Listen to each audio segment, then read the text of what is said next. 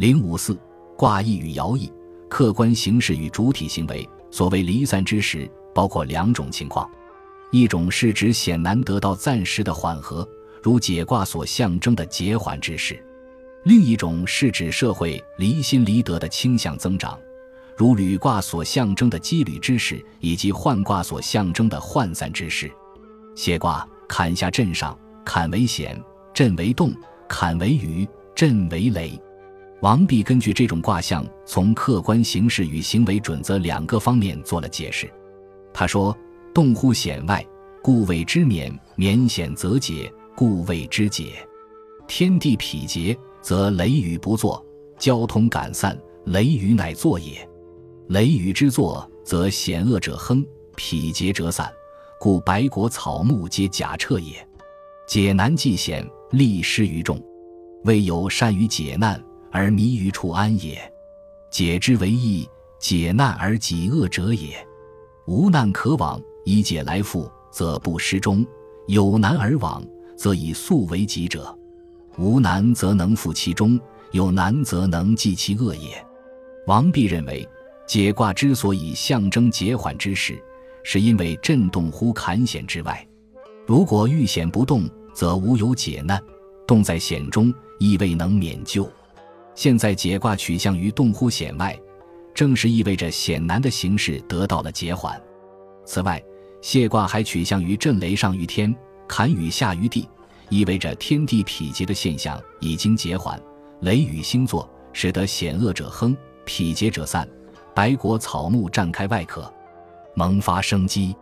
在此解缓之时，危机虽已过去，险难仍时有所生，因此。主体行为应该适应于解难而济恶的形式要求。有了险难，要抓紧时机，从速解决；如果无难可往，则不可无事求功，应该安居待时，守其中道。总之，解缓之势处于由乱到治的中途。究竟这种形势是朝着治发展，还是逆转为乱？关键在于决策是否合理，行为是否正确。谢卦初六无咎。王弼解释说。解者，解也。屯难盘结，于是乎解也。处简难始解之初，在刚柔始散之际，将赦罪恶，以夷其险。除此之时，不凡于位而无咎也。或有过咎，非其理也，亦有理也。王弼认为，在简难未解之时，柔弱者不能无咎；处简难始解之初，总的形式是赦过又罪。平息险难，缓解宽松。初六正是遭逢到这种好的形势，所以虽已柔弱出无畏之地，不能有解难而济恶的大作为，但就其本身而言，是不会有什么过咎的。如果有过咎，那就不合正常之理了。谢卦九二田或三湖得黄始贞吉。王弼解释说：“胡者，引福之物也。”刚中而应，为无所任，处于险中，知险之情，以思解物，能获隐福也，故曰田获三虎也。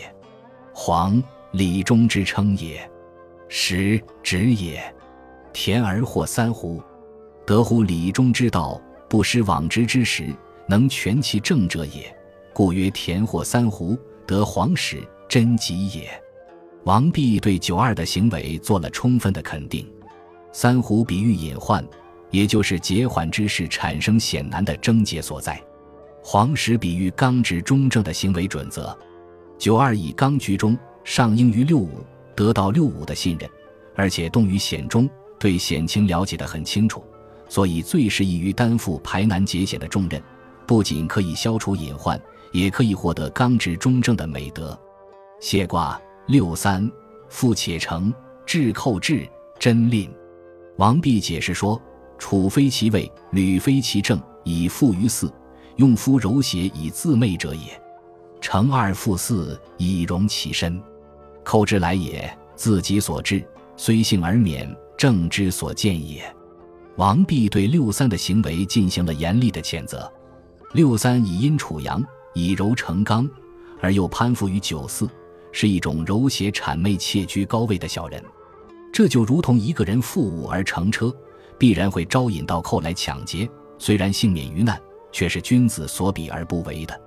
谢卦六五，君子为有谢，即有福于小人。王弼解释说：“居尊履中而应乎刚，可以有解而获吉矣。以君子之道解难事险，小人虽暗，由之服之而无怨矣。故曰有福于小人也。险难之所以解除，在于君子道长，小人道消，正面的势力上升。六五居尊而有君主的权利，履中而有中和的美德，下与九二之刚相应，得到有力的辅助。”以这种君子之道去解难释险，必获吉祥，而且可以取信于小人，使得他们心悦诚服而无怨尤。履卦艮下离上，象征羁旅之势。王弼解释履卦，彖传说：夫失其主则散，柔成于刚则乖，既乖且散，物皆羁旅，何由得小亨而贞吉乎？夫阳为物长，而阴皆顺阳，为六五成刚而复得中乎外。以成于上，因个顺阳，不为乖逆，止而立名，动不履望，虽不及刚得尊位，恢弘大通，是以小亨。令复履者不失其正，得其所安也。履者大散，物皆失其所居之时也。闲适其居，物怨所负，岂非知者有为之时？王弼认为，旅者大散，物皆失其所居，颠沛流离。社会濒于解体，为什么彖传称之为小有亨通而有吉祥呢？这主要是就六五遵循了一条正确的行为准则而言。在大散之时，弱者都希望依附于强者以求安定，但是这种依附必须不亢不卑，合乎中道，因为卑则屈辱，高则招祸。六五以阴居外卦之中，上承上九，下承九四，虽处二刚之间，而阴个顺阳。不为乖逆，下艮为止，上离为明，止而不妄动，明而实时矣。所以六五虽然比不上刚的尊位，恢弘大通，从根本上扭转局面，但是能令负履者不失其正，得其所安，可以做到小有亨通。羁旅之势的总的形式既乖且散，不是很好的，但是把这种形式转化为小有亨通的可能性是存在的。这是一个有识之士运用谋略、大有作为的好时光。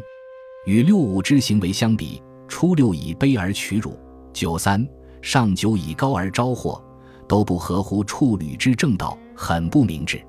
履卦初六，履所所思其所取哉？王弼解释说：最初下级，既履不得所安，而为思见之意，所取至哉？至穷且困。履卦九三。履焚其次，丧其同仆，真利。王弼解释说：居下体之上，与二相得，以纪律之身而为师下之道，与蒙亲权，主之所宜也。故此焚仆丧而身危也。九三居下体之上，态度高傲；下举六二，与之亲比，对客观形势与自身的处境都认识不清，以纪律之身而为师下之道。所谓与蒙亲权，主之所宜也。孔颖达正义说：言语得正事之盟见，侵夺主君之权势，若其之田氏，故为主所宜也。这正是高而招祸，必然是焚其自设，丧其同仆，身危而见害。履卦上九，鸟焚其巢，旅人先笑后号跳，丧牛于翼，凶。王弼解释说：居高危而以为宅。朝之位也，克履的上位，故先孝也。以履而处于上级，众之所及也。以不亲之身而当极害之地，必凶之道也。故曰后号跳。牛者驾色之资，以履处上，众所同疾，故丧牛于翼。不在于难，勿莫之语，危而不服，丧牛于翼，终莫之闻。莫之闻。则伤之者至矣。处羁旅之事，寄人篱下，应该恭训谦柔，以争取小亨，绝不能使其高亢，肆其刚强。上九不明白这个道理，以妓旅之身而居高位，自以为安，欣然欢笑，对自己的处境盲目乐观。殊不知以旅处上，众所同疾，人们不来亲近，自己完全孤立，有危难得不到扶助，有凶险听不到警告。最后必然要受到盲目性的惩罚而嚎啕痛哭。涣卦，坎下巽上，坎为水，巽为风，风行于水上，象征涣散之势。但是就卦中六爻配置的情况来看，涣散之中蕴含着凝聚的可能，因此应该正确估计形势，采取适时之变的对策，致力于转化。王弼解释涣卦彖传说：二以刚来居内，而不穷于险；四以柔德位乎外，而与上同。内刚而无险困之难，外顺而无违逆之乖，是以亨利涉大川，利贞也。凡刚得畅而无忌讳之类，柔履正而同治乎刚，则皆亨。王弼认为，社会的凝聚稳定在于刚柔相济、协调配合，所以凡刚的畅而无忌讳之类，柔履正而同治乎刚，则皆亨。这是普遍的规律。涣卦之所以蕴含着凝聚的可能，是因为九二以刚德来居于坎内，而不穷于险；六四以柔顺的位于巽外。而同治乎九五，这就使得刚而得畅，柔而无为。虽然总的形势为涣散之势，但是只要刚柔齐心合力，是有可能散势险难而致亨通的。涣卦六四，涣其群，元吉。涣有丘，匪夷所思。王弼解释说：“于乎险难，得为体训，与吾何至？内长机密，外宣化命者也。”故能散群之险，以光其道；然处于悲顺，不可自专，而为散之任，又有丘墟匪夷之虑，虽得原吉，所思不可忘也。